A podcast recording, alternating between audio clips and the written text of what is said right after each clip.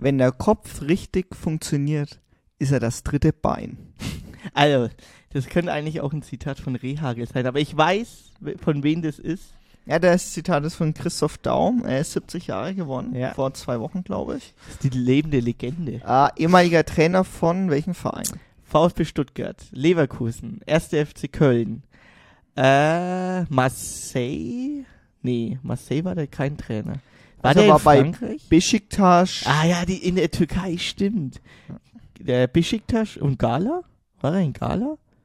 Nee, der war nur bei Besiktas. Besiktas, ah, okay. Ah, Christoph Daum eigentlich vor allem bekannt als angehender Nationaltrainer und wurde dann gekickt wegen der berühmten Kokainaffäre. Mhm. Das war 9. Oktober 2000. Die Haarprobe, diese Haarprobe. also ich erklär's mal, weil das ist irgendwie schon geschichtsträchtig ist. Eigentlich schon. gell?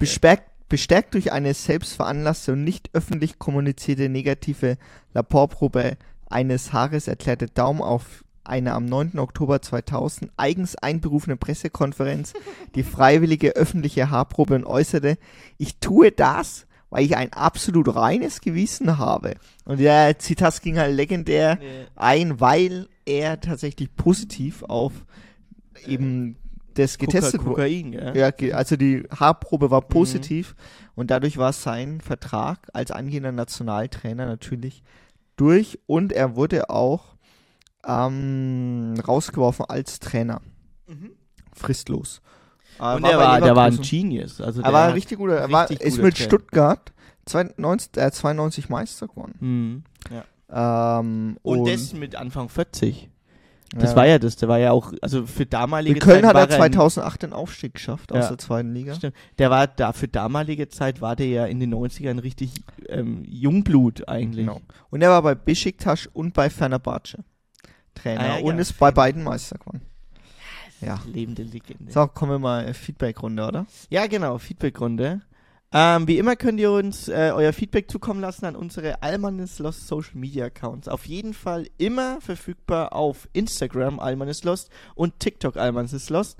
Äh, da haben wir jetzt die letzten Wochen auch einige Snippets hochgeladen, also zu jedem Thema natürlich zwei und auch guten Feedback bekommen beziehungsweise Input bekommen ähm, über Nahostkonflikte auf jeden Fall, über die palästinensische Seite, auf die israelische Seite, dass das natürlich ein extrem komplizierter ähm, Konflikt ist, haben wir ja letzte Folge erörtert. Da könnt ihr uns auch gerne nochmal ähm, Feedback reinschreiben und falls ihr die Folge noch nicht gehört habt, einfach nachhören. Also die ist auch verfügbar auf Spotify und auf YouTube frei, ohne welche Kosten könnt ihr euch die gerne reinziehen. Sowohl als auch Apple Podcast und Anchor FM. Ja, dann kommen wir noch zu einem Punkt im Nahostkonflikt, der noch herangetragen worden ist, und zwar, wieso Iran eigentlich so ein Big Player ist, beziehungsweise was er eigentlich für eine Rolle spielt. Und da ist ein äh, ganz interessantes äh, Bezug, weil Iran und Israel haben ja gute Beziehungen gehabt bis zur Islamischen Revolution 1979. Wir hatten ja schon eine Folge darüber gemacht. Mhm.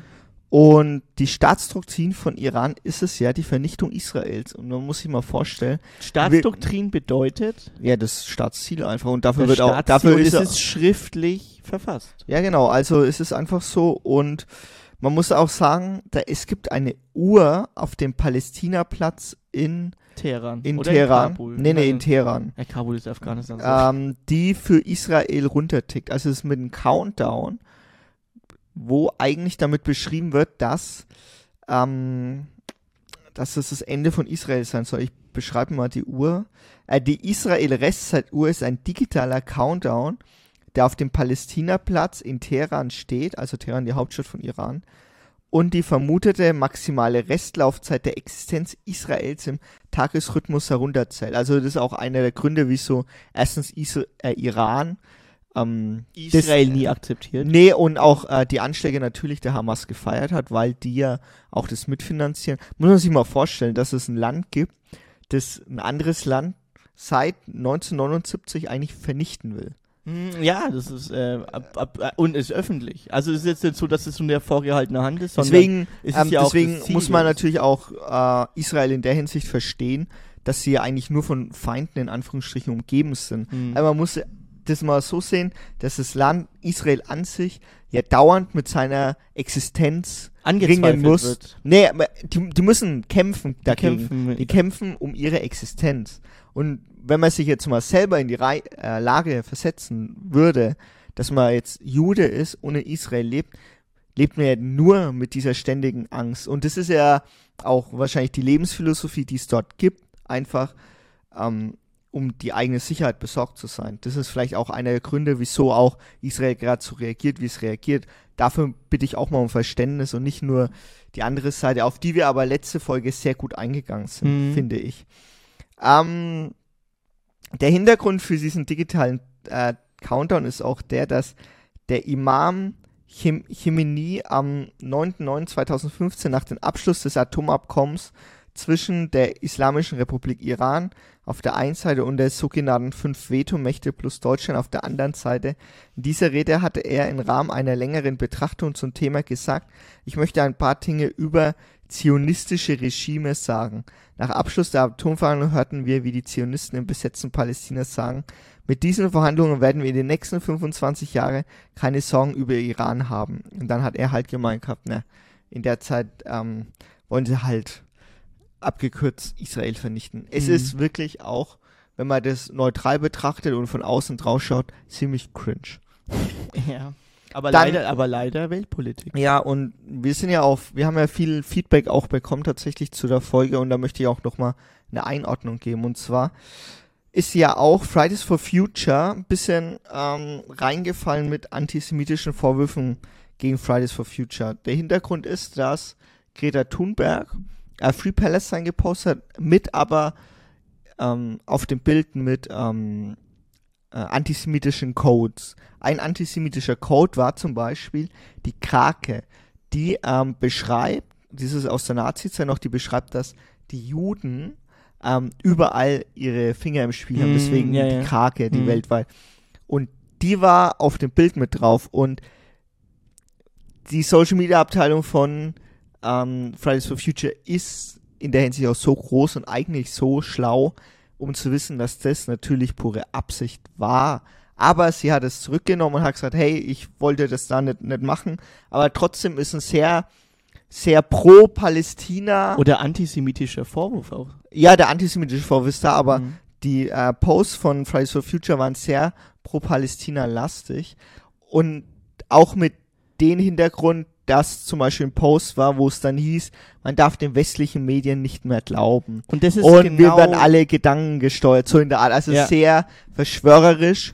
Und da muss man sagen, die Deutschen haben sich klar distanziert davon. Also ja. äh, Luise Neubauer von Fridays for Future hat gesagt, das ist, das ist nicht ähm, das, wofür wir stehen, Fridays for Future Deutschland, weil das jetzt nicht immer die gleichen. Du kannst halt alle in einen Topf schmeißen. Nee, und es ist jetzt nicht so wie so eine Mutterkonzern, der über die Tochterkonzerne ja, quasi genau.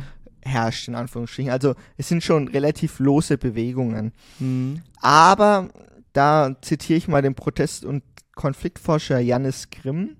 Ähm, das ist so der Art Celebrity-Effekt. Dann werden, dann werden irgendwann diese Gesichter untrennbar mit der Ver Bewegung verbunden und es ist, findet ein automatischer Transfer von jeder privaten Äußerung auf die Gesamtbewegung statt.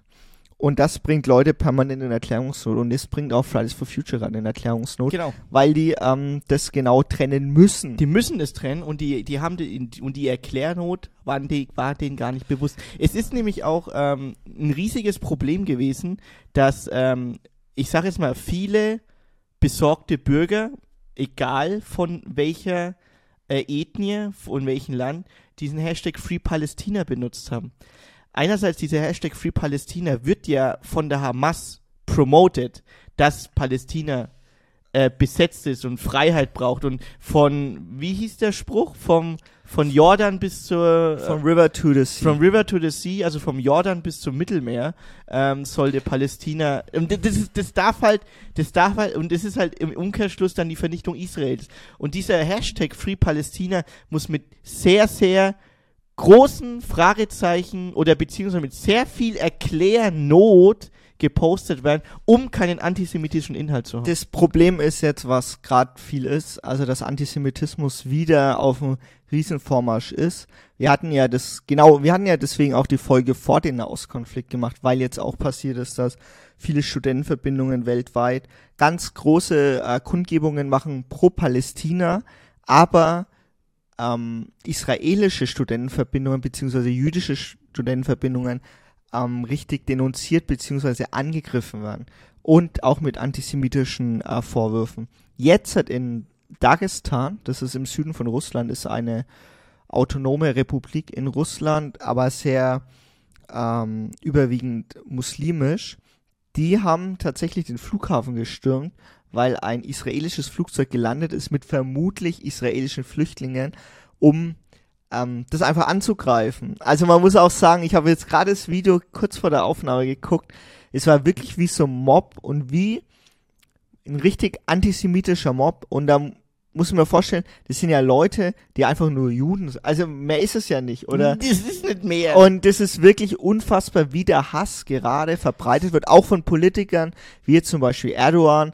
Der, der hat ja an seiner, ähm, wie, wie lange, 100 Jahre, ähm, 100 Jahre Türkei, Genau. der hat nicht einmal erwähnt, er hat nicht einmal die Hamas verurteilt für Nee, nee, er hat Angriff. sogar die Hamas als Freiheitskämpfer bezeichnet. Ja, aber er hat Und nicht einmal verurteilt, was, sie gemacht, haben. Und, das Und er hat sich mal benannt und also ich meine, der macht jetzt auch wieder reine politische Willkür, macht er gerade. Und das passiert gerade überall auf der Welt. Und man muss jetzt dafür einstellen, jüdisches Leben weltweit auch zu schützen. Das muss ich jetzt mal echt, echt mal Hm, sagen. ja. Also diese Angriffe auch, es ist unter aller Kanone. Und man kann natürlich für Free Palestine sein. Und man muss tatsächlich auch für Free Palestine sein. Also man muss zum Beispiel hoffen, dass es möglich ist, irgendwie, dass beide nebeneinander friedlich leben können. Aber das kannst du nicht, wenn du ähm, im nächsten Satz erstens nicht den Hamas-Angriff verurteilst und dann gleich mit Ja, aber kommst. Ja, genau. Und das Und ist genau das Problem. Und ich habe das auch äh, in manchen Kommentaren reingeschrieben, in unsere unteren Snippets. Ähm, da, da war eine sehr, sehr große Pro-Palästina-Bewegung dabei. Und, ähm, und dann der Vorwurf war immer, dass, ähm, dass, dass Israel keine Friedensverhandlungen will. Und dann denke ich so, da, Leute, das, äh, das kann man so nicht unterstreichen. Es ist, geht nämlich darum, dass man, dass beide Länder eine stabile Regierung brauchen. Israel hat natürlich eine stabile Regierung, die ist aber sehr rechts, muss ich sagen, ähm, rechtskonservativ. Und Palästina hat keine stabile Regierung. Und man braucht, um Verhandlungen zu führen, jedes Land braucht eine Stimme, um Verhandlungen zu führen. Und ja, das ist das aber große das Problem. passiert halt gerade nicht. Es, natürlich passiert es gerade nicht. Das Ja, wissen wir ja. aber das haben gesagt, wir auch erörtert. Aber wir können da jetzt auch nicht weiter ausgehen, aber Ja. man muss die Basics zumindest mal reinkommen und du kannst nicht anfangen, Hass zu verbreiten und damit noch mehr Gewalt zu schüren. Das führt ni zu nichts. Das Und das ist genau der. Punkt, was ihr alle auch aufpassen müsst, wenn ihr zum Beispiel Free Palestine postet, dürft ihr nicht anfangen, Gewalt zu relativieren, die gerade passiert. Und es ist einfach so, ist, ich bin ja nicht, wir sind ja nicht dumm. Wenn du Free Palestine postest, ist ja nicht, dass du gleich Antisemit bist. das sagt ja niemand. sagt ja niemand. Aber man muss trotzdem das klarstellen, weil das, weil das zum Beispiel das jüdische Leben ja einen, einen gewissen Background hat an 2500 Jahre Verfolgung. Und da kannst du nicht anfangen zu sagen, ja, aber die sind alle selber schuld, so auf die Art. Hm. Also ich meine, das ist sehr, sehr gefährlich. Aber wir hacken jetzt das Thema ab. Wir kommen aber in der Folge Vereinte Nationen, die heute kommt, auch noch drauf.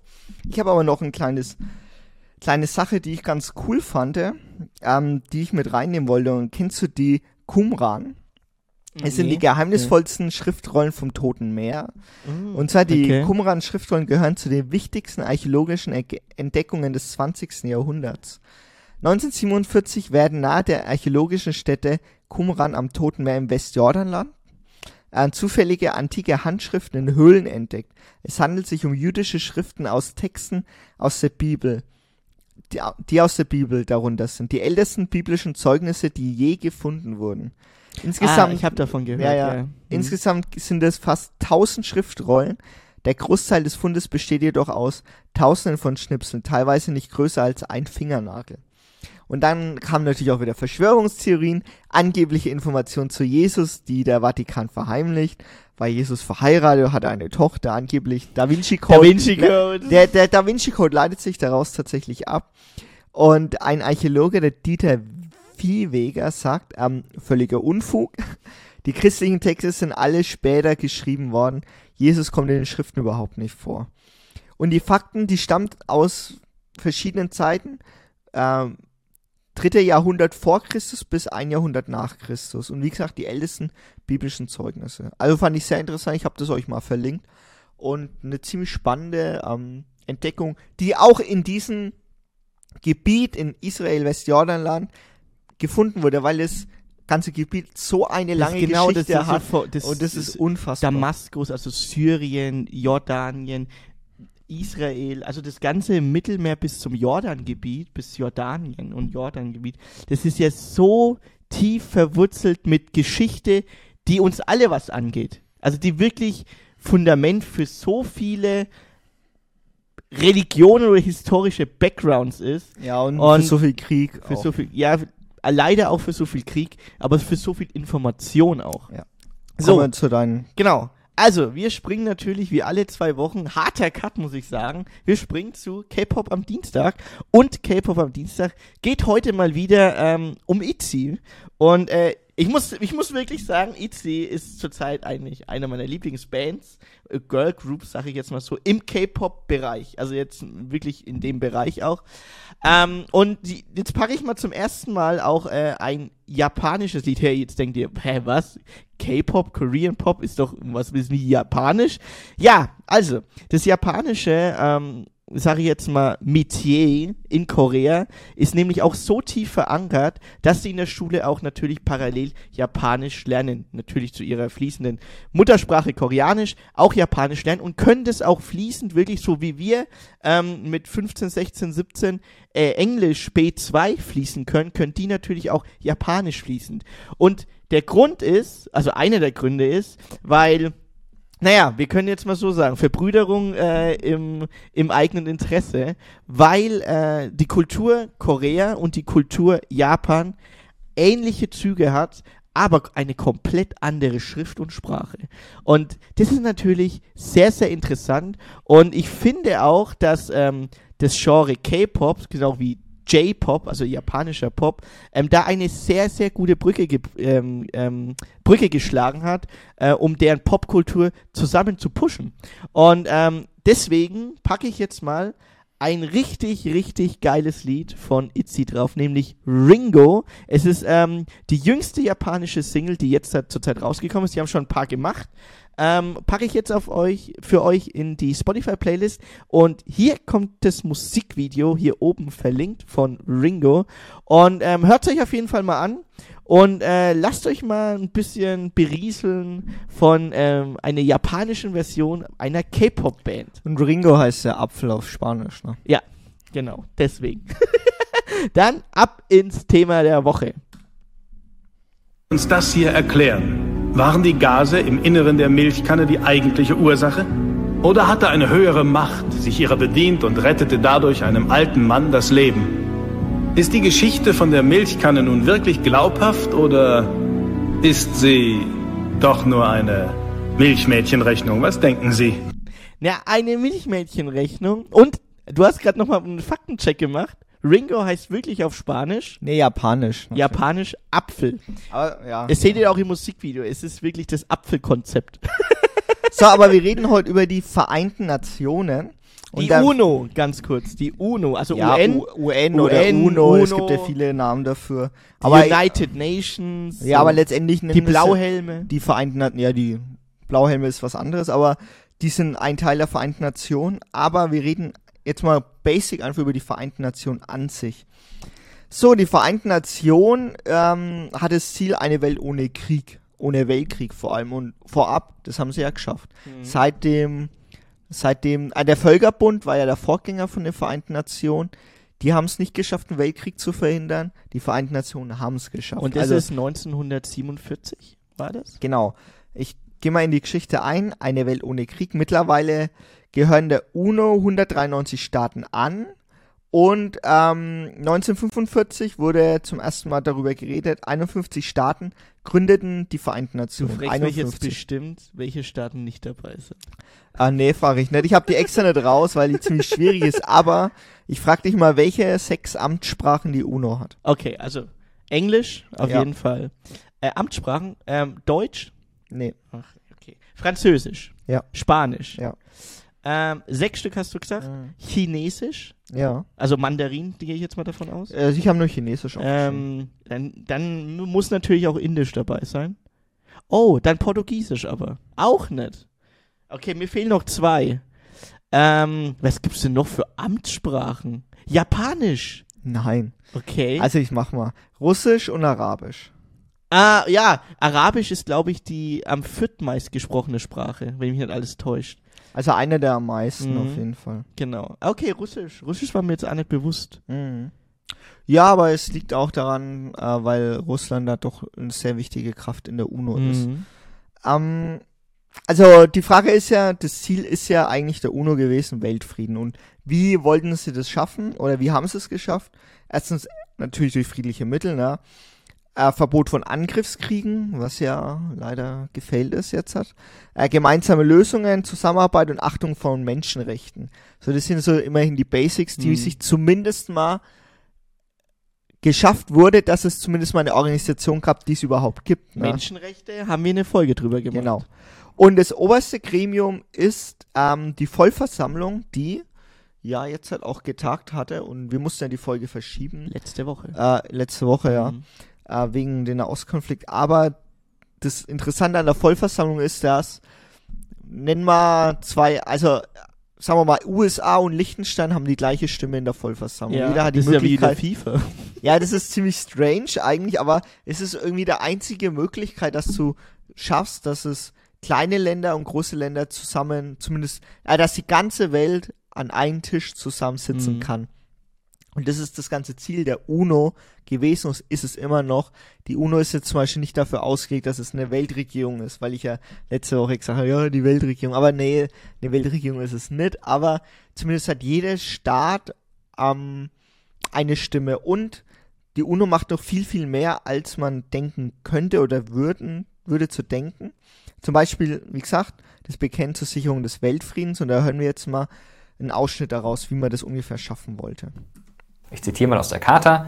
Sie können die vollständige oder teilweise Unterbrechung der Wirtschaftsbeziehungen, des Eisenbahn-, See- und Luftverkehrs, der Post-, Telegraphen- und Funkverbindungen sowie sonstiger Verkehrsmöglichkeiten und den Abbruch der diplomatischen Beziehungen einschließen. Mhm. Das war jetzt der Mirko Mhm. äh, Mr. Trotschmann. Mr. der- Wissen to go. Mr. Wissen to go.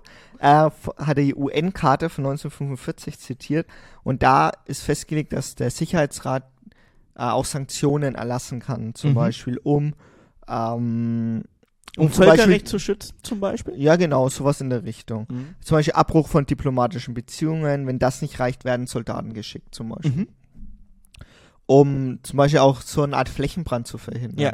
Wie es jetzt halt auch gerade versucht wird beim Nahostkonflikt. Wir, wir hatten mal als, als Lösungsvorschlag, äh, habe ich mal kommentiert, dass die äh, UNO als ähm, neutraler ähm, Verhandlungspartner in den Nahostkonflikt reingeht. ja, es ist schwierig, weil es ist extrem schwer, klar, aber es, ist, es funktioniert ja nicht ohne einen neutralen Verhandlungspartner. Ja, man muss halt gucken. Also, wir sind ja die Letzten, die eine Lösung haben, aber Mhm. es ist auf jeden Fall nicht die Lösung, weiter zu ballern. Genau. Ja, das ist vielleicht einer der Punkte auch. Ähm, wir haben ein Beispiel auch, wie der Sicherheitsrat zum Beispiel eingegriffen hat. Zum Beispiel 1990 Soldaten wurden nach Kuwait geschickt, um den Irak aus Kuwait zu vertreiben. Weil Irak Kuwait eingegriffen hat, 1990. Kuwait ist eigentlich an der Spitze vom Persischen Golf, gell? Ja, genau, Mhm. ganz oben und ganz südlich von Irak. Jetzt fragen wir sich ja, wie ist der UN-Sicherheitsrat aufgebaut und woher kommen dann auch Probleme? Also der UN-Sicherheitsrat ist aufgebaut mit fünf ständigen Mitgliedern und zehn nicht ständigen Mitgliedern, die alle fünf Jahre neu gewählt werden. Deutschland war auch noch mal dabei, ist jetzt aber, soweit ich weiß, nicht mehr dabei. Aber was sind die fünf ständigen Mitglieder? Äh, USA, Hm, Russland, ja. China, Ja. Indien. Nee, Frankreich und Großbritannien. Ja, ich, ich bin jetzt nach, nach äh, Bevölkerung gegangen. Ja, deswegen. aber das ist, das ist noch rein historisch auch bedingt, dass die drin sind, weil sie Frankreich erstens, und Großbritannien. weil die erstens Atommächte sind okay. und äh, zweitens einfach nach dem Weltkrieg gesagt wurde, die, Okay, die die Großbritannien und Frankreich hatten ja auch nach dem Mhm. Zweiten Weltkrieg viele Kolonien, ne? Hm. äh, die sagen wir mal eine größere Macht hatten ja, dadurch. genau. Das Problem ist halt, wenn jetzt zum Beispiel Russland jetzt der hat ja den Angriffskrieg auf Ukraine gestartet. Vor zwei Jahren ist es ja mittlerweile schon. Äh, eineinhalb. eineinhalb Jahren. Mhm. Also ein, drei Und das ist ja äh, gegen das Völkerrecht. Das Problem ist halt, wenn jetzt äh, die eine UN, äh, der Sicherheitsrat eine Resolution macht, hat einer der fünf natürlich ein Vetorecht, was bedeutet, dass die, dass du keinen Beschluss machen kannst, ohne dass äh, China auch oder Russland zustimmt. Mhm. Und dadurch haben wir das Problem, dass die UNO oder die UN-Sicherheitsrat gerade eigentlich handlungsunfähig ist, gegenüber Russland überhaupt zu handeln. ja. Wir konnten jetzt eine UN-Resolution machen. Dadurch haben die ja in der Generalversammlung alle Länder eine Stimme. Dadurch kannst du ja Russland quasi überstimmen mit 150 Länder waren es, glaube ich.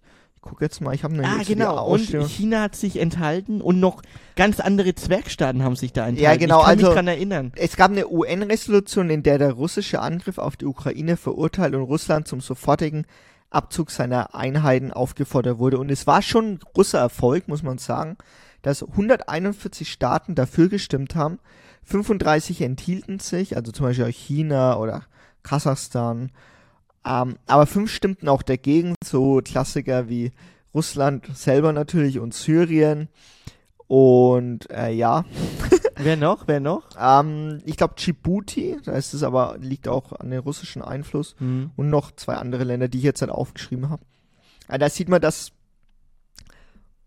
sowas wie, äh, sowas wie jetzt hat, wenn zum Beispiel Russland als ständiges Mitglied im UN-Sicherheitsrat ein Land angreift, dass die UNO da eigentlich recht machtlos ist Mhm. und dass ja natürlich auch jetzt die westliche Allianz dazugekommen ist, um äh, zu verhindern, dass Ukraine komplett überrannt wird und jetzt ja immer noch der Krieg ist. Aber ich wollte nicht großartig jetzt auf den auf, auf den UN-Sicherheitsrat eingehen, aber zur Einordnung war das wichtig zu sagen, dass die UNO nicht komplett Weltpolizei spielen kann, Mhm. weil der Mechanismus des UN-Sicherheitsrats ja auch ein Problem ist.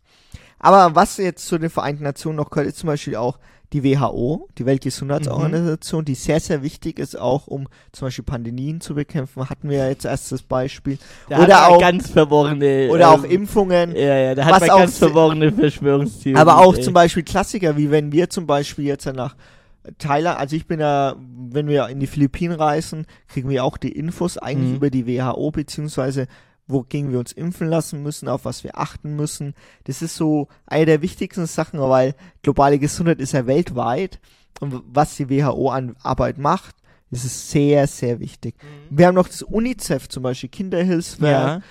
das ist ja auch äh, der Träger eigentlich die Vereinten Nationen. Die, UNESCO auch? die UNESCO auch, Mhm. die Weltkulturerben, zum Beispiel in Würzburg die Residenz. Mhm. Oder ganz wichtig, äh, wenn man irgendwo reisen will, da kann man zum Beispiel googeln, ja, ähm, Türkei, welche Weltkulturerben gibt es in der Türkei? Ja. Wäre eigentlich auch coole Ah, Reiseziele die zum Beispiel. Hagia Sophia zum Beispiel in Istanbul. Ja, also richtig schön Mhm. auch. Und das sind so Sachen, die ein, auch das menschliche Kulturerbe erhalten sollen. Und das ist auch Teil der Vereinten Nationen. Also das vergisst man immer, wie wichtig eigentlich die UNO ist für das menschliche Erbe, was wir haben. Mhm. Oder für das Menschheitserbe, sagen wir so, was Mhm. wir haben.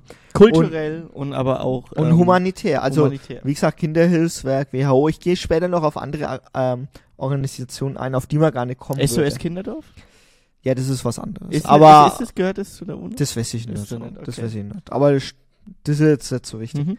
Ähm, wie gesagt, es gibt so Ideen für Reformen. Zum Beispiel ist es richtig, dass es, also es war jetzt aus dem äh, Video von Mr. Wissen to Go, Reformen, die möglich wären. Ist es richtig, dass es immer noch fünf Länder gibt, von denen jedes mehr zu sagen hat als alles andere? Also das war ja im UN-Sicherheitsrat die Probleme. Russland, ja. Hm. Kann die Generalversammlung mit 193 Mitgliedern eigentlich effektiv arbeiten? Ist auch so eine Sache, aber ich würde einfach eher mal sagen, die Generalversammlung ist mehr so ein Sprachrohr, dass jedes Land wirklich Redemöglichkeit hat oder gesehen werden kann. Und dass wir zumindest einen gemeinsamen Tisch haben, auf dem wir reden können.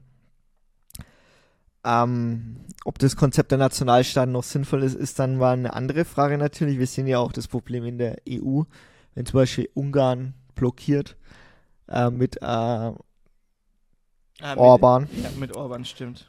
Also das sind so die Sachen, die das sind, aber gehen wir mal auf andere Fakten ein, die noch so interessant sind über die Vereinten Nationen. Da gab es von Kabel 1 äh, zwei coole Dokus und dann stellen wir mal die erste Frage.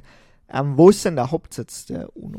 Äh, in New York. Und das Genau. ist ein ähm, staatenlosen, genau, ein staatenloser Ground, Genau. sozusagen. Also 1946 schenkte John D. Rockefeller Verschwörungstheorie äh, auf dem Gelände eines alten Schlachthofs ähm, das UNO-Gebäude und ähm, das liegt nicht auf amerikanischem Staatsgebiet. Also hast du Mhm. richtig gesagt, das ganze Bereich ist nicht, gehört nicht äh, Amerika, sondern der Welt. Sagen wir so, also staatenlos. Äh, die UNO in äh, New York hat auch eine eigene Polizei, müssen frühs alle Flaggen hissen, die Mhm. zur UNO gehören, also das ist richtige Zeremonie, sieht auch richtig cool aus, muss ich sagen. Ähm, hat eine eigene Feuerwehr, hat eigenes Postamt auch, also du Mhm. kannst von der UNO äh, überall Post hin verschicken und kriegst einen besonderen UN-Stempel, was bestimmt bei manchen Briefmarkensammlern auch Ja, äh, für. Tränen in den Augen sorgt. ähm, es gibt zum Beispiel eine Treppe, die kaum benutzt wird, aber die wird nur einmal aufgemacht für die Generalversammlung.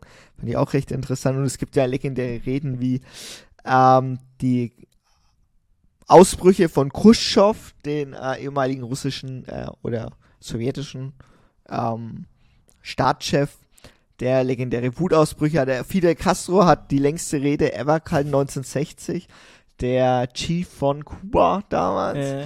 Ähm, der hatte bisher längste Rede mit viereinhalb Stunden. Was? Ja, ist er auch komplett ausgeflippt da. Aber es ist, wie gesagt, auch eine Bühne, Redezeit, auch Diktatoren müssen gehört werden. Ja. Es ist leider so, die Welt ist nun mal so, wie sie ist. Es sind nicht alle Demokratien es werden nicht alle, alle vier Jahre neu gewählt, zum Beispiel. Nee, ist auch das Problem. Oder der Palästinenser Präsident Arafat, also damals noch, Yassir Arafat. genau, Mhm. hat angeblich mit einem goldenen Revolver eine Rede gehalten. Also dieses ist so eine Legende, die es auch noch gibt oder gab, dass er einen Revolver in der Tasche hatte und die Rede gehalten hat. Also, also und das ist äh, interessant. Und die Frage ist auch, wo sitzen die Staaten? Also wenn da einer redet, wird es, das wird immer neu ausgelost Mhm. tatsächlich. Ähm, da ist die Frage, wie gesagt, noch, ist die UNO ein überholtes Modell? Darüber haben wir ja schon geredet. Yassir Arafat war von Palästina. Ja, ja, das war der, das war der Ja, mit diesem genau. äh, weißen Tuch. Ja, da. genau. Ah, ja, ja, ja, jetzt Ja. weiß ich's. Und sein Und- Pendant, warte mal, der israelische zur gleichen Zeit war, ähm, ah, warte, ich weiß es. Der ich, hieß, ja, ja, wisst mal wie ich, ich, Sharon Scha- was? äh, Ariel, Ariel Sharon? Ja, genau. Aber, also, weil wir noch mal kurz über Dinge reden wollten, über, äh, über Nahostkonflikt. Es war ja so, dass das Oslo-Abkommen, weil das auch noch welche äh, angesprochen hatten, ähm, ja, beinhaltete, dass es ja einen Friedensvertrag zwischen äh, Palästina und Israel geht, der eigentlich leider nie eingehalten wurde. Es war 93 unter äh, amerikanischer Mithilfe verhandelt worden und da hat Arafat und der Gegenüber hieß anders, der war von Israel, aber haben sich in den USA die Hand gegeben. Hm. Und da haben ja viele wirklich an den Frieden geglaubt. Und Israel hat ja so viele Kriege erlebt, Palästina so viele Kriege, die wollten Frieden. Und jetzt ist 30 Jahre später und es ist wieder Krieg. Also es ist Mhm. wirklich echt schlimm. Ja, gut. Darauf wollte ich nochmal zu, äh, zur Sprache kommen. So, jetzt ist die Frage. Also, Uno, Top oder Flop, hat Stories of Conflict von Arte gefragt. Und ja, also die kollektive Sicherheit hat's ja geschafft. Hm. Also man muss schon sagen, es gibt keinen Weltkrieg mehr, seit, er, äh, seit die Vereinten Nationen gibt. Und es gibt eine Plattform, die jedem Land gewisse Weise eine Stimme gibt. Mhm. Und wir haben auch Mechanismen, die ganz, ganz wichtig sind. Darauf kommen wir gleich. Das war ja nur so eine Idee, ähm, dass wir es, weil jetzt natürlich auch die Leute kommen und sagen, ey, ein Sicherheitsrat ist halt nur auf Russland eingegangen. Ja, der Sicherheitsrat hat auch das Problem gehabt, dass der Irakkrieg, der ausgelöst wurde durch die Amerikaner, die gesagt haben, wir müssen Massenvernichtungswaffen, die es nie gab, ähm, müssen wir äh, rausfinden in Irak, dass da USA natürlich auch Sanktionen blockiert hat Hm. äh, die die UNO ähm, raushauen wollte, um zu sagen, hey, das geht nicht, dass sie einfach in Irak einmarschieren. Hm. Und das sind so die Sachen, die auch äh, wichtig sind. Also äh, da ist ja Joe Biden auch eingegangen, der auch äh, jetzt hat, äh, Israel gesagt hat, hey, fang, fang jetzt halt an durchzudrehen, so wie wir damals nach dem 11. Mit Irak, September. ja. Also die haben, Mhm. die haben, die wissen beide, dass das absolut scheiße war. Mhm. Und Aber- deswegen sind die auch abgewählt worden. Genau, aber wir deswegen gehen jetzt nochmal kritisch, ja, ja, deswegen gehen wir jetzt nochmal kritisch ein auf die Vereinten Nationen. Und dazu hören wir jetzt ein paar Einspieler von Olaf Böhnke, Politikwissenschaftler. Er hat ein Interview gehabt mit der Deutschen Welle und ähm, fragt erstmal, braucht sie UN noch?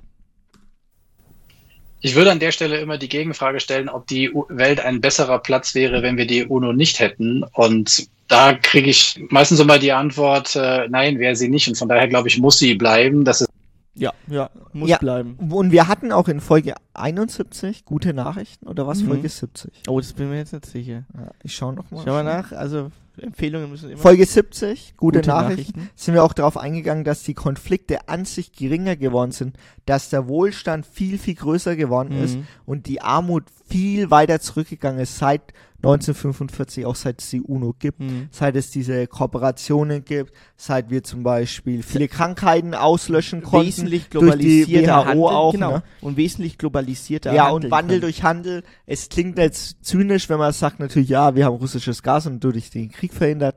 Aber letztendlich ist es schon so, dass zum Beispiel Europa ein riesen Friedensprojekt erst gewonnen ist durch die Europäische Union, Ja. Weil sich die einzelnen Nationalstaaten nicht immer gegenseitig auf den Kopf gehauen Stell haben. dir mal vor, Deutschland und Frankreich hatte ja dauernd Krieg geführt Ja. und das hat man ja auch verhindern können. Du hattest zwei Weltkriege innerhalb von 20 Jahren. Das Ja. ist absolut monströs Epic gewesen. Fail einfach. Äh, äh, zwei Weltkriege im, im gleichen Bereich innerhalb von 20 Jahren. Deswegen UNO. Ja, genau. Und wie gesagt, die, äh, das, das hatte das Ziel, das Völkerrecht einzuhalten. Und wenn es sich eingehalten wird, dann tut die UNO zumindest klar benennen. Natürlich gibt es äh, Grenzen, die die UNO hat, haben wir ja schon erläutert. Aber wie gesagt, es ist trotzdem wichtig, Mhm. dass es ein globales Sprachrohr gibt. Und eine Möglichkeit wäre natürlich die Mehrheitsentscheidungen. Und da hören wir jetzt Ihnen nochmal dazu. gerne zu Mehrheitsentscheidungen. Auch diesen Reformvorschlag gibt es innerhalb der äh, UN-Diskussion bei den Reformen, aber niemand, der Macht hat, will sie eben halt abgeben und das ist halt das Hauptproblem. Ja, das, das muss Ihnen aber recht geben, das ist wie bei der FIFA. Ja, das sind so die Sachen, die ja strukturell natürlich ein Problem sind, aber die UNO ist ja nie dafür ausgerichtet, um alle Probleme lösen zu können. Mhm. Aber sie kann viele, viele Sachen global lösen. Und da kann man jetzt auch neue globale Ziele rausfinden. Da hören wir ihn jetzt nochmal dazu. Dass alle Staaten äh, und alle Mitgliedstaaten der Vereinten Nationen, alle 193 an diesen Zielen arbeiten wollen. Da geht es um globale Bildung, da geht es um die Bekämpfung globaler Armut, da geht es auch um Klimawandelbekämpfung und so. Das ist mehr als wenn wir das alles nur mit Nationalstaaten äh, ohne irgendeine institutionelle Rahmen diskutieren wollten. Und von daher würde ich immer sagen, seid nicht so hart mit den Vereinten Nationen. Es ist natürlich immer wichtig, dass wir dort äh, den Reformbedarf einfordern und auch versuchen, äh, auch für kleine Reformen zu kämpfen. Ähm, aber wir werden das ganz Große nicht lösen. Dafür ist der, die Vereinten Nationen ein Spiegelbild, wie die Welt eben ist. Und sie ist leider nicht so, dass sich alle Menschen lieb haben und äh, immer nur gut verstehen.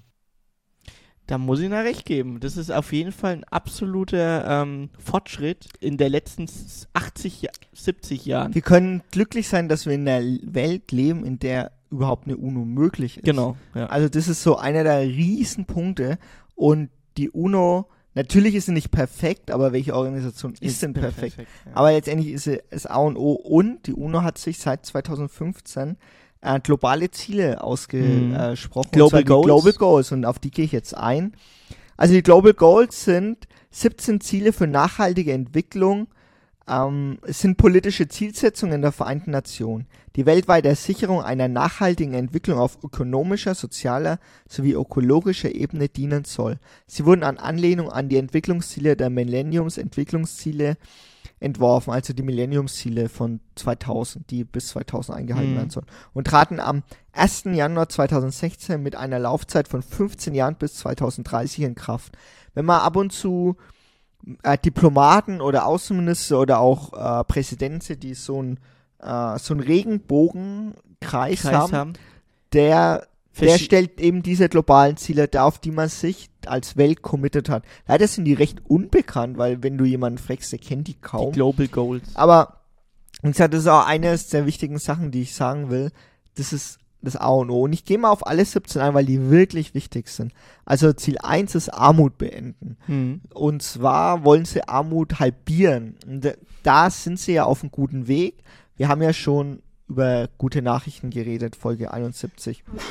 Genauso Hunger beenden, genau das gleiche. Mhm. Äh, Gesundheit, also weltweite, wie die WHO jetzt halt versucht hat, zum Beispiel Impfstoffe weiterzubringen, Ja. Medikamente auch an entlegenste Orte zu bringen.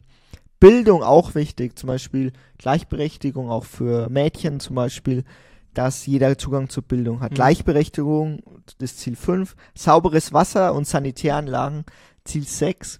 Da ist ja dieses legendäre Beispiel, dass Indien ähm, Riesenproblem mit Toiletten hat, Mhm. weil viele gar keine Toiletten haben.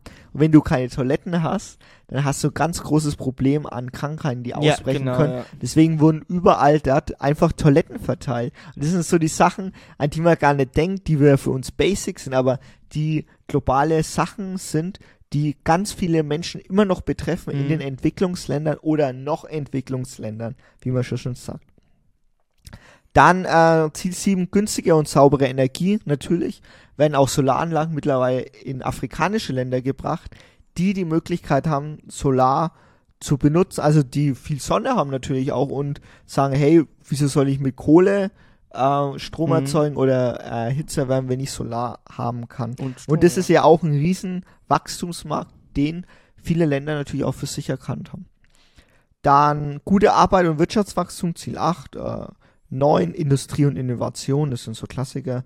10 Verringerung der Ungleichheit, wird auch immer besser, haben wir ja schon gesagt. Klar, wir haben immer noch die Superreichen, aber wir hatten ja das Folge 71 das Beispiel mit den immer mehr Menschen können sich einen Flug leisten. Mhm. Das ist ja auch keine Selbstverständlichkeit, dass du mittlerweile für 40 Euro irgendwo hinfliegen kannst. Auch in Asien von einem Land, von einer Insel zur anderen, wie anderen Hansa auf den Ja, Philippinen. ja, das stimmt. Da ist ja die Möglichkeit, dass die Oma in Manila den Sohn in oder den Enkel in Mindanao besuchen kann, ist jetzt viel einfacher geworden. Man muss nicht die Fähre nehmen, sondern kann Die für, drei Tagesferien. für 30 Euro endlich auch mal fliegen. Mhm. Oder Das- den, oder den, den Ultrabus. Das ist ja auch sehr gefährlich. Der Ultrabus. Der Ultrabus muss nicht sein. Dann äh, Folge 11, nachhaltige Städte und Gemeinschaften. Ist es so, da äh, ist auch keine Stadt davon gefeit, denn jede Stadt wird mittlerweile immer grüner. Mhm. Du kommst nicht mehr dran vorbei. Viele Menschen merken, hey, wir können nicht äh, zum Beispiel überall Parkplätze hinbauen. Wir wollen zum Beispiel lebenswertere Städte machen. Zum Beispiel Städte wie Kopenhagen schaffen es zum Beispiel. Singapur. Singapur auch, dass du viel mehr Bock hast, in die Stadt zu gehen und keinen Bock mehr auf Smog hast. Mhm. So die Basics einfach. Ähm, und jede Stadt, die wo jetzt auch neu konstruiert wird, beziehungsweise neu umgebaut wird, wird sich diesen Standard unterwerfen müssen. Allein schon aus gesundheitstechnischen Gründen.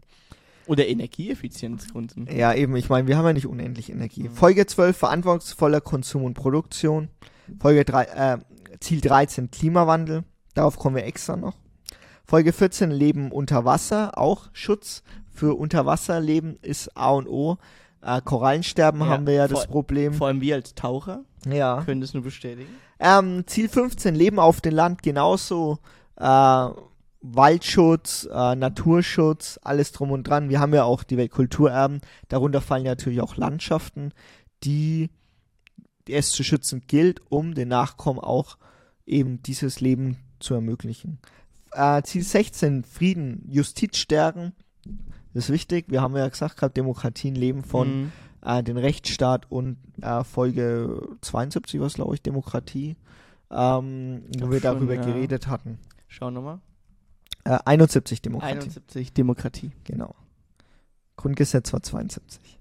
Ähm, und Ziel 17 ist Commitments zu Zielen und es gibt ja auch ganz viele Botschafter für die Global Goals, zum Beispiel auch BTS ja, BTS. oder, kann, oder andere BTS? Stars, die sich dem committen. Ich habe so eine ellenlange Liste, auf die ich jetzt aber gar nicht eingebe. Everglow, an- Blackpink.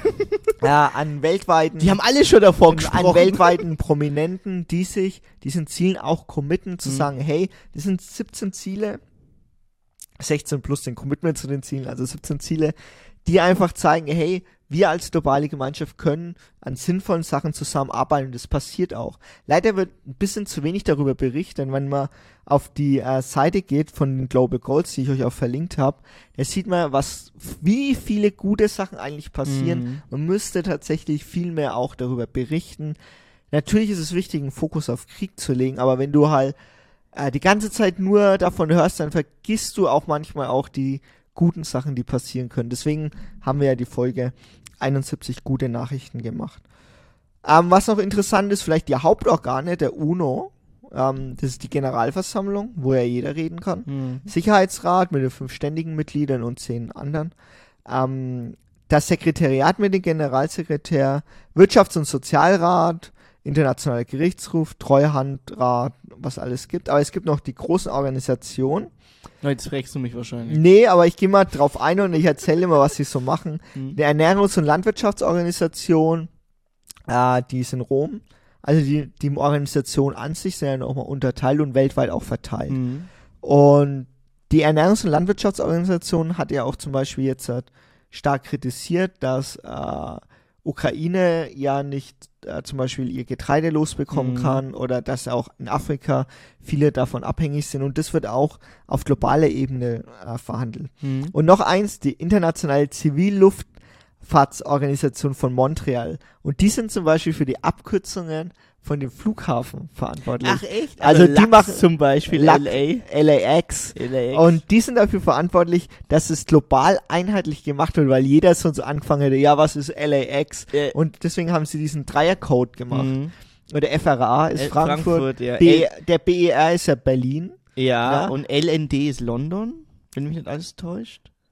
Also, LN LND, glaube ich. Äh, MNL ist Manila zum Beispiel. äh, ja, noch stimmt. Und das sind so die Sachen, die einen auffallen, die einen auffallen, wenn man einen Flug bucht, aber die eigentlich krass sind, weil das ja die unter der UNO eigentlich die internationale Zivilluftfahrtsorganisation macht, die ICAO.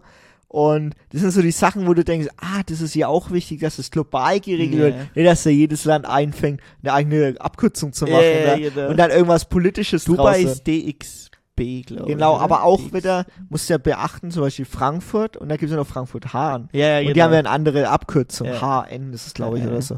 Und das sind so die Sachen, die echt interessant sind und wo man mal bedenken muss, wie wichtig eigentlich so, so eine globale Organisation wie die UNO ist mit seinen Unterorganisationen. Da gibt's noch internationale Arbeitsorganisation in Genf, da gab's ja auch die Kritik damals an Mhm. Katar, muss man auch mal bedenken, darüber haben wir auch schon eine Folge gemacht. Internationale Schifffahrtsorganisation, gleiche Beispiel Warte, warte, mit den Häfen. in, warte, warte, darf ich raten, wo die ist? Nee, die ist in London. Das Ach ist so, so okay, falsch geraten. Internationalen Währ- Währungsfonds, die IWF in Washington. Aha. Dann äh, Internationale Fernmeldeunion in Genf, die ITU. Mhm. Dann, Was heißt noch- Fernmeldeunion? Ah, ich denke mal, das ist auch so, ähm, Ist es mit Telekommunikation? das ist Telekommunikation, Mhm. ja. Dann gibt's noch Organisation für Erziehung und Wissenschaft und Kultur in Paris, die UNESCO. Oh, der UNESCO, die UNESCO, Weltkulturerbe, äh, UNESCO Weltkulturerbe. Dann Organisation für industrielle Entwicklung, die UNIDO, die ist in Wien. Mhm. Dann gibt's den Weltpostverein in Bern. Na, die sind ja auch zuständig wahrscheinlich für die Postcodes, ne? ja. Dass er auch wirklich, dass, wenn ich in Deutschland was verschicke, das auch in Timbuktu Die ankommt. fünfstellige Postleitzahl. Sind die dafür verantwortlich? Nee, das, dafür ist Deutschland schon selber verantwortlich, aber zum Beispiel für das GER, GEA für also für Germany. Deutschland oder für Germany, Mhm. dass halt quasi überall die Post weltweit ankommt. Ah, okay. Ich denke mal auch die, äh, da bin ich mir nicht sicher, aber ich glaube, die Fernmeldeunion ist auch für die Vorwahlen zuständig. Das Für kann die, ich mir, das kann ich äh, mir gut vorstellen. genau. Ja. Schauen wir uns vielleicht nochmal an. Ja. Dann gibt's noch die Internationale Bank für Wiederaufbau und Entwicklung, also gibt's Oh, auch die- die, Entwicklungsorganisation, Ah, die sind okay. auch ja, in Also Washington wenn die DC. Entwicklungshelfer, wenn die sind Teilweise, ja. teilweise Entwicklungshelfer für verschiedene Länder. Okay. Genau, äh, die WHO. Wir haben die ja auch einige Entwicklungshelfer kennengelernt, aber ich weiß nicht, ob die von der UNO waren. Nee, muss nicht gewesen Mhm. sein, aber es gibt ja zum Beispiel auch Gelder, die äh, freigegeben werden über dieses Mhm. zentrale Organ. Die äh, WHO haben wir in Genf. Dann haben wir noch die Weltorganisation für Meteorologie. Die wird auch noch wichtig bei unserer Klimawandelfolge. Okay. Die ist tatsächlich auch in Genf, ja. Ähm, und da gibt's Boah, noch die Welttourismusorganisation in Madrid, die UNWTO. Also es gibt ganz, ganz viele Organisationen, die in der UNO mit drinstecken und die eigentlich für uns lebensnotwendig sind. Mhm. Allein schon, wenn wir In der Urlaub fliegen. globalisierten Welt, ganz wichtig. Ja, weil anders funktioniert's ja Mhm. nicht. Und vielleicht ist ja, weil die Theorie hatte ich ja auch, beziehungsweise hatten wir, wir beide, dass Tourismus auch Weltkriege verhindern kann. Ja, deswegen, deswegen habe ich es vorhin erwähnt, zwischen Japan und Korea gab es ja immer Clinch, aber da die ja kulturell eigentlich ähm, in, in, in Relativ nah. relativ nah sind, hat nur noch eine Sache gefehlt, um halt die Brücke zu schlagen, nämlich die Sprache. Weil wenn du die Sprache des jeweiligen Landes kannst, kannst du dich kulturell viel, viel einfacher verständigen und dann kommen keine Missverständnisse auf. Also vielleicht wäre das auch mal so, ein, so, ein Konflikt, so eine Konfliktlösung.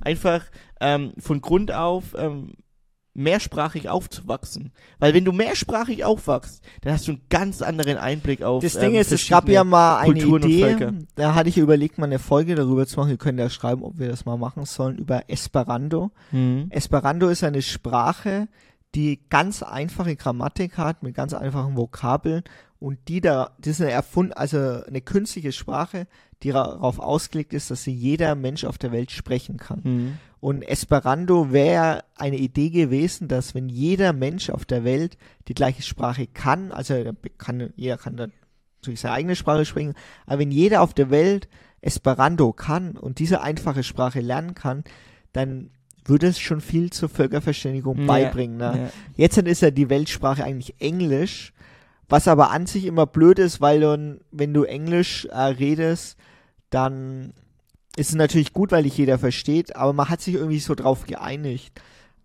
Das ist halt, das kommt natürlich Amerika durch Großbritannien, dadurch, dass sie in Indien waren und da Englisch als ihre Sprache genommen haben. Das ist eigentlich der Grund, wieso es eine Weltsprache ist.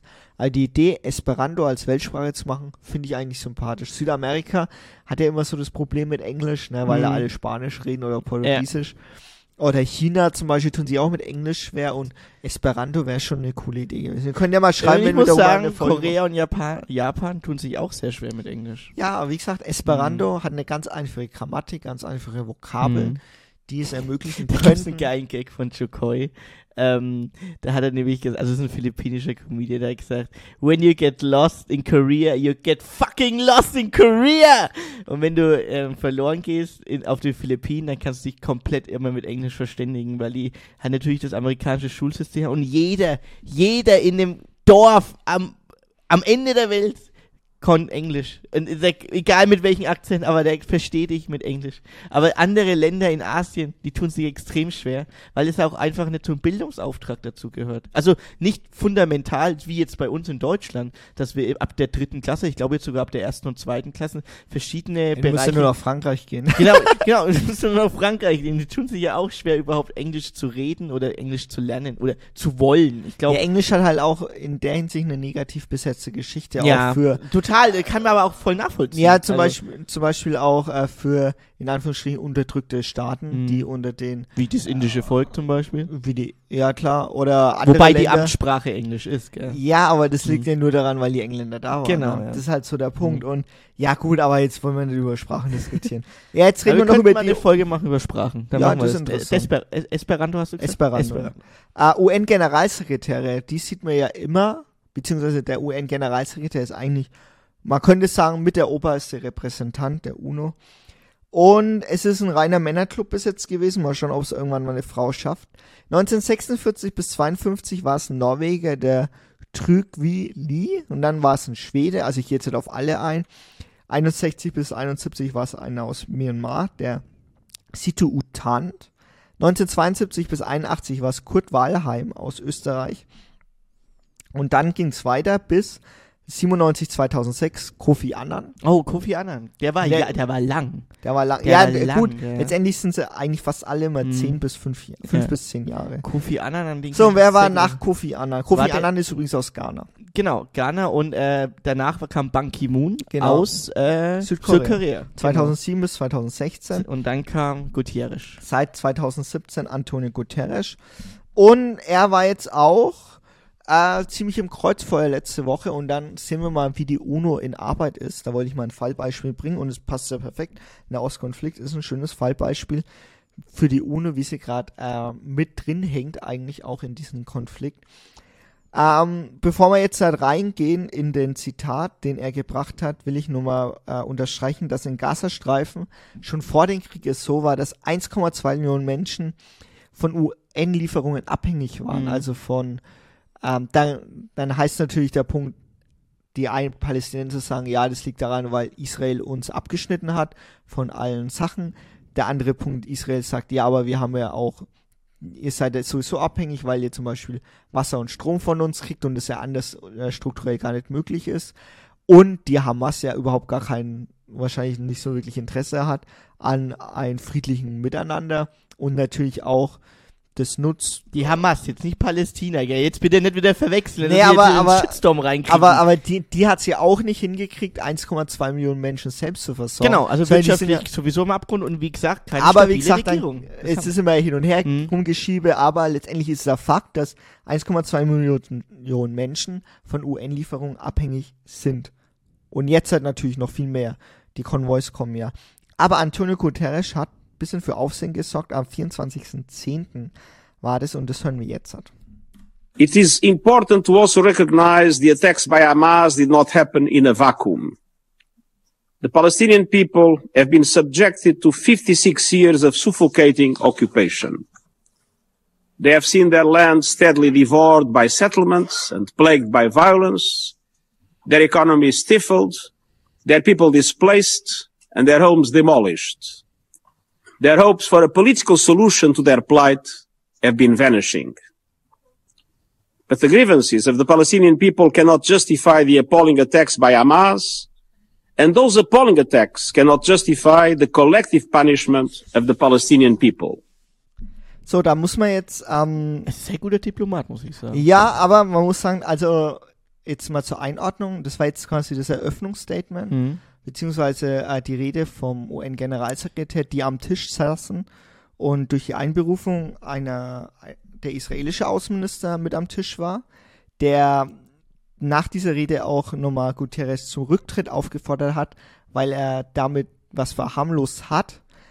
Aus seiner Sicht, dann war noch einer von Palästina da, von der PLO, aber nicht von der Hamas. Mhm, Von Also der autonomen ähm, Regierung. Was Äh, ist die autonome äh, palästinensische Re- Autonomieregierung. genau. Genau, die war da, aber keiner von der Hamas, was ja eh schon mal wieder ein Problem war, ähm, weil du ja nicht mit denen verhandeln kannst anscheinend.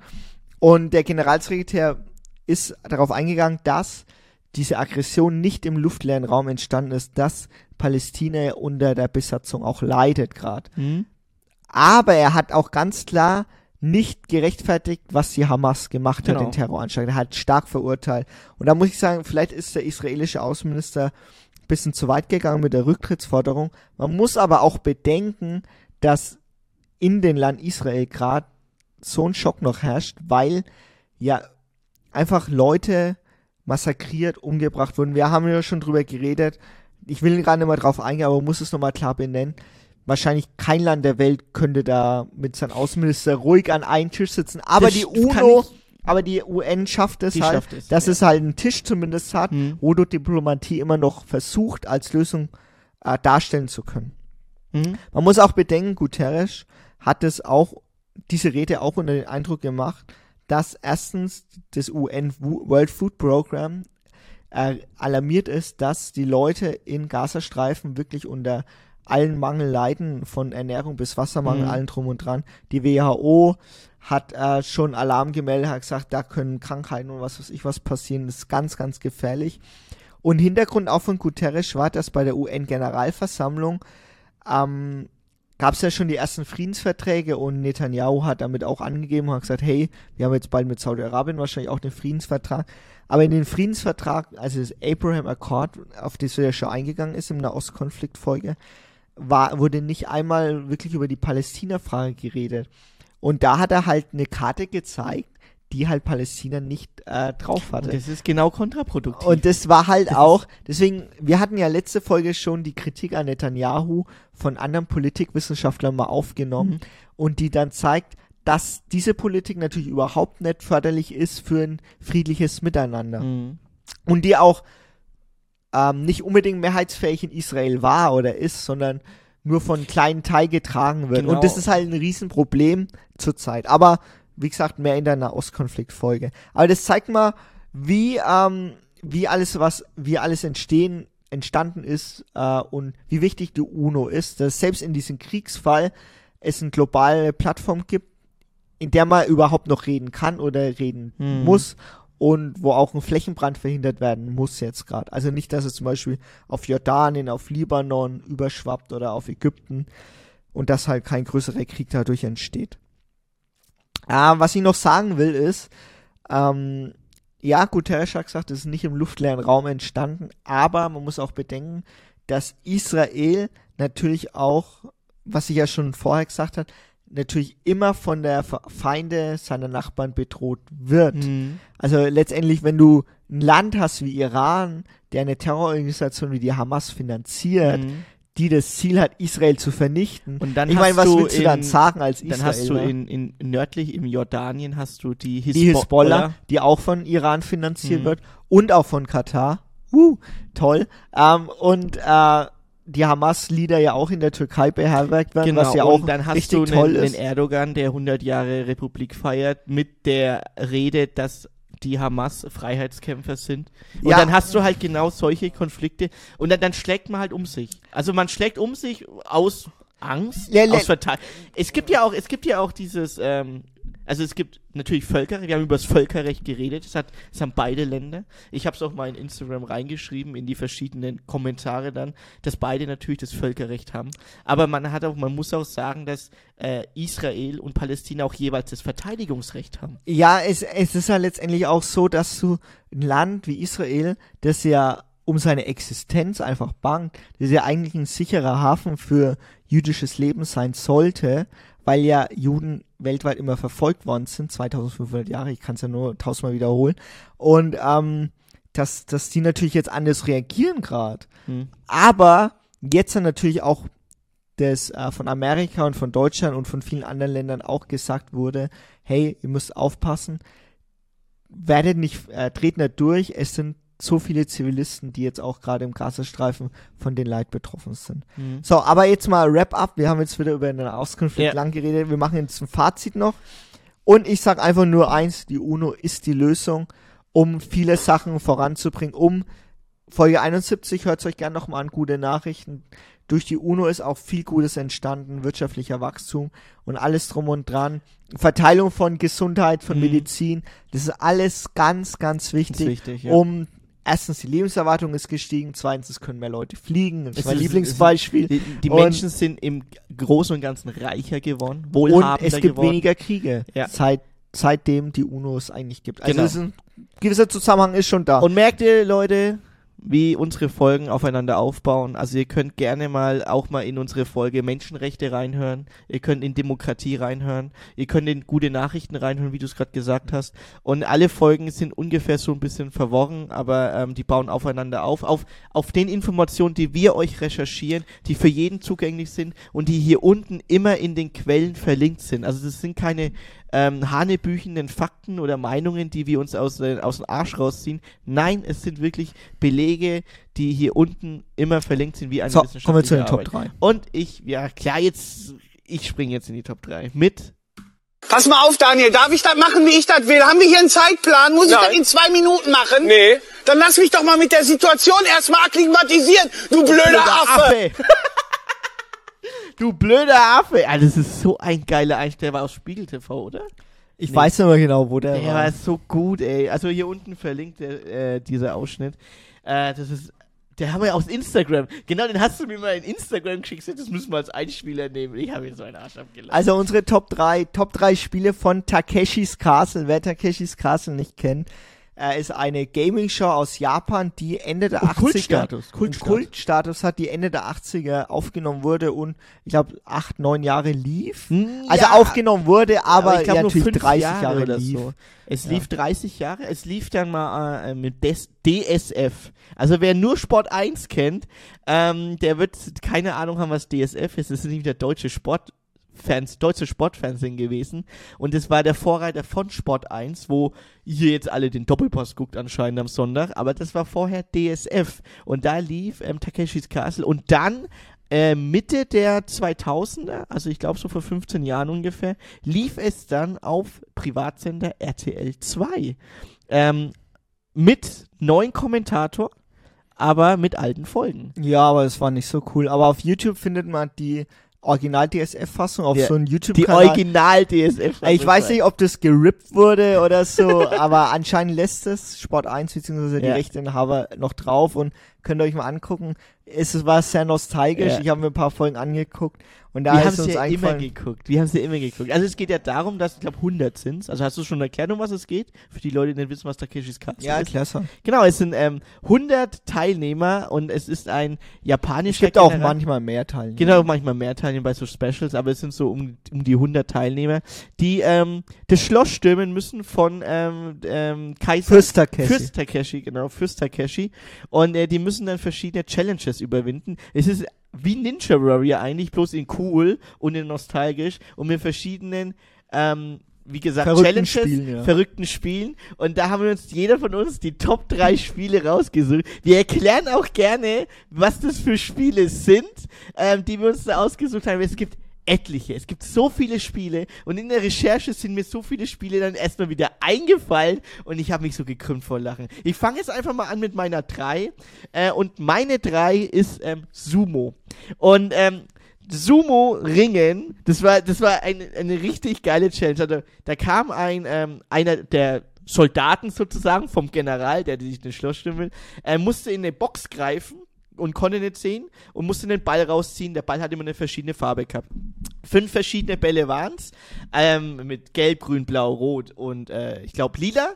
Und ähm, und die jeweiligen Bälle wurden dann äh, zugehörig zu einem Sumo-Kämpfer. Da war dann zum Beispiel der Gag, das war so ein, so ein Lauch, ein richtig dünner, kleiner, ähm, und das war dann der Neffe vom, vom Fürsten, haben sie den genannt, und gegen den musste man dann Sumo ringen. Dann war doch ein Wrestling-Weltmeister war da, eine Frau war da, dann einer in einen ähm, riesigen Man, Big Man-Suit, also musste man einfach nur umstoßen. Also man konnte, wenn man Glück hatte, einen richtig einfachen Gegner bekommen beim Spiel Sumo. Das war echt Das lustig. war richtig gut. Das war wirklich geil. Also meine drei ist, ähm, warte kurz. Da ist es, äh, Karaoke singen. also es war nicht, ich hab, ich hab an, ich hab das Spiel dann gesehen, als ich die Folge geguckt habe, und dann ist mir so ein richtiger Déjà-vu-Moment Ja. gekommen. Das habe ich das letzte Mal vor 20 Jahren oder Ja. 15 Jahren gesehen, wo ich dachte, ach, das Spiel. Und dann sind die dann, da sind die reingegangen, die Teile, das war kurz vorm Ende meistens, Mhm. Karaoke Genau, das war Und da mussten die Spiele so immer. eine kleine Show an, aufführen und da waren irgendwelche Yakuza verkleidet drin und die haben dann gesagt, gut oder schlecht, ne? Das war immer so lustig, weil es so random war und dann sind die irgendwann in den Karaoke-Bar reingekommen, da mussten die dann spielen, die haben alles so getan, als würden die was trinken, Yakuza und wenn es gut war, dann so, ey, komm her, du darfst weiterkommen, geh durch die Tür und wenn schlecht war, ist der Türsteher gekommen, hat die rausgeschmissen. Ja, der Türsteher. Musste er wieder so, so ein richtiger Schrank und da ich so, Alter, wie geil. Was ein geiles Spiel. Okay, meine zwei ist ähm, Mathematik. Ähm, ich weiß nicht genau den Begriff. Das Rechenspiel. Das. Rechenspiel, also was Mathematik bedeutet, ähm, das waren mehrere Teilnehmer, die eine äh, die so ein, so ein äh, Man-Suit hatten, wo als Hand war. Also man lief dann so rum und war als Hand verkleidet. Und Soll, soll ich mal vorlesen, die Beschreibung? genau, ja, erklär's mal. Okay. Erklär's Die mal. Kandidaten stehen als riesige Hände verkleidet auf ein Feld, auf dem Zahlen aufgemalt sind. Michiro Yo liest ein, also der äh, der, Der Game Master. Der, nee, der äh, General, der General, der liest ja. eine Rechenaufgabe vor. Anschließend müssen sich die Kandidaten auf die Fläche mit dem richtigen Ergebnis werfen. Wer, wer auf einer falschen Zahl liegt, scheidet aus. Insgesamt muss man dreimal richtig rechnen, um weiterzukommen. Also, keine Ahnung, er sagt dreimal drei und da ist äh, Feld neun und dann müssen die alle mit der, mit den Hand-Suit hinrennen und, sich dann drauf, draufklatschen, also mit dem Gesicht voraus draufklatschen. und das ist halt natürlich bei wenn du falsch gerechnet hast, gell? Kannst halt alle mal aufstehen. Es ist so unglaublich witzig einfach. Also, du, du, ihr müsst euch diese Sendung so vorstellen, dass es ein einziges Gag-Level ist an Klamauk, an, ähm, äh, unglaublich ähm, Ist halt auch so leicht einfach, Es so ist eine leichte- leicht. Und der General, der lacht sich ja selber immer einen Arsch ab, wenn er dann jemanden sieht und denkt so, ja, aber er muss doch die Burg stürmen. Also meine zwei, meine zwei ist das Erdbebenhaus. Ah, Und da, also das ist ein Haus, in dem die alle auf so einen japanischen, äh, Sessel oder so sind, Nee, aber die, die hocken, pass auf, die hocken auf einen Quader. So ein Holzquader, der auch ein bisschen rumshakert, also der ist hohl. Und ähm, du sitzt dann im, also nicht im Schneidersitz, sondern im Kniesitz. Das heißt, du, du sitzt auf deinen, ähm, äh, auf, auf dein Kissen und es wackelt Genau, aber du, du darfst nicht mit dem Arsch sitzen, weil, sondern du musst ähm, im auf dein Schienbein sitzen. Das heißt, du, die Beine sind so an, du sitzt halt wie im Japanischen beim Essen, da sitzt du halt da. Ähm, und das Erdbebenhaus wackelt und du bist ungefähr auf 80 Zentimeter Höhe und musst das Gleichgewicht so halten und bis das Erdbebenhaus und wenn du runterfällst, bist du rausgeflogen und wenn du drauf bist, dann bist du eine Runde weiter. Das Erdbebenhaus war auch so witzig. Das war so witzig. Also da, das sind schon, also da muss ich schon sagen, da musst du echt Talent für haben. deine, So, deine Eins. Meine Eins, es, es kann nur eins sein, weil wir haben es früher selber gespielt. Es ist das Labyrinth. Und das Labyrinth, das Waben, Wabennest hieß es, das Wabenlabyrinth. Da waren zwei ähm, Monster sozusagen vom Fürsten im Labyrinth versteckt. Und äh, jedes, das war, glaube ich, eine das Spiel ist mir auch am meisten hängen geblieben. ja, mir auch. Kopf, Das ist ne? so ein Waben, wo du, ähm, wo du auf der einen Seite reingehst in das Labyrinth und auf der anderen Seite musst du rausgehen, bist eine Runde weiter und ringsrum ist ähm, zum Beispiel ähm, ist ein Wasserloch. Das heißt, wenn du langsam bist oder wenn du in die falsche Tür gehst, dann kannst du ins Wasser fallen. Und du darfst dich nicht fangen lassen von den zwei äh, Gestalten da drin, die dir den Fürsten dienen, weil dann wirst du nämlich, wenn du gefangen wirst, dann wirst du nämlich mit schwarzer Farbe im Gesicht komplett eingekleistert. Und ähm, wenn du wenn du clever bist, dann bist du, ich, ich kenne noch den Weg. Eins vor und dann nur noch geradeaus durch. Eins Aber vor, quer, Aber quer. quer, genau. Eins vor und geradeaus quer durch, dann hast du den Ausgang. Und wenn du Glück hast, dann bist du durchgekommen, ohne dass die, ähm, die, äh, die Helfer vom ähm, Fürsten dich erwischt haben. Und weil, wenn die dich erwischt haben, bist du auch rausgeflogen. So, dann machen wir die Spiele, die es nicht Ich geschafft haben, bevor meine Eins kommt. Surfbrett. Ja, genau, Surfbrett gab's noch. Äh, Fliegenpilz. Ne, auch Ach, legendär. Der war auch gut, mit, mit, der Schnur dann Ja, in ja. den Fliegenpilz und dann dreht man sich so rum. ja. Und ähm, äh, der, der Fahr- Drachen, Drachengarten. Drachensee mit Stein. Hm? Ähm, dann Fahrrad und du wirst abgeschossen. Also du hast so ein Fahrrad, das ist aber so ein Wahlkostüm, Hm? wo du dann drunter hast und da ist mit dem Fahrrad so ein Parcours und von, von außen haben dich die äh, Soldaten abgeschossen. Der Laserkampf am Ende natürlich Der legendär. Ende, Oder das, ähm, das wenn da, wenn du, du musstest eine Treppe runterlaufen und da war so ein riesen, ähm, so eine Art Paintballfeld war Nee, das nee, eigentlich. nee, so ein riesen Äh. Ball, der, äh, so ein kleiner Ball, den du hast so runtergekickt, so ein Berg. Und da ist es dann so links und rechts so ein Slalom gegangen. Und du musstest die Treppe runter und den Ball unten wieder Ja, auffangen. ja, genau. Aber ich weiß nicht mehr, wie es hieß. Ja, und, und, und, da man- ist man mehr in den Matsch reingesprungen. Links, links, links, rechts, rechts, rechts. Und dann kam der Ball von oben und dann musstest du springen mit einem Topf da und da musste der Ball reinfallen. Genau. Und wenn der nicht drin war, dann bist du rausgeflogen. Aber auf jeden Fall bist du dreckig geworden. Genau, und meine Eins ist der goldene Ball auf der Brücke. Ja, Das ist für mich die gell? Hängebrücke. Und da musste man den, also es, am Anfang war es auf, am Ende war es auf jeden Fall so, weil da gab es noch andere Varianten, dass der General den goldenen Ball hochschoss. Der musste den fangen und auf dieser Hänge, wackeligen Hängebrücke musste er quasi von einem Ende zum anderen kommen. Und die Soldaten haben den aber mit, mit eigenen Bällen abgeschossen. Ja. Die ganze Zeit. Und es war eigentlich immer so, er wurde abgeschossen und dann ist er irgendwie auf die, auf die, Aufs- man musste sich da hinhängen an diese Brücke, dass er sich dann, ähm, dass er nicht runterfällt. Aber er durfte den Ball nicht verlieren. Aber wenn er einen Ball verloren hatte, musste er wieder zurück am Anfang der Brücke und nochmal den goldenen Ball fangen. Ja. Und wenn er den goldenen Ball gefangen hat, haben die gleich wieder drauf geballert. Ja. Und das war Das so war lustig. So, ich hätte so gern mal gespielt. Ich hätte selber so gern gespielt, die Hängebrücke. Also, äh, Takeshis Castle wird er, läuft ja jetzt wieder bei Amazon. Mhm. Wenn ihr neu produziert, hier sind zwei Teilnehmer. Ja, ey, why not, man? Wir sind gerne beim International-Modus dabei. Den gab's ja auch immer früher, den International-Modus. Ja. War mal ein Deutscher im Finale, das weiß ich auch beim DSS. War ein Deutscher im Finale, das war richtig. Und Melde dich, wenn es sich noch gibt, meldest dich Meld, meld dich mal bei, meld dich mal bei uns, Takeshi. Und, und ganz ehrlich, ähm, äh, ich habe nur einmal habe ich eine Folge gesehen, also bei dem alten Takeshi Castle, wo der Fürst, äh, wo der Fürst verloren hat. Also es gibt mehrere nur- Folgen. Ich gemerkt, aber ich habe nur eine, glaube ich, gesehen, wo der General ausgetickt ist vor Freude. Die, das, das, die, die Burg wurde erstürmt und das, also das war Wahnsinn. Also der, da bis zum Ende Takeshis Castle. Also, ey, das ist jetzt unsere Empfehlung für euch. Wenn ihr Bock habt, schaut euch Takeshis Castle an.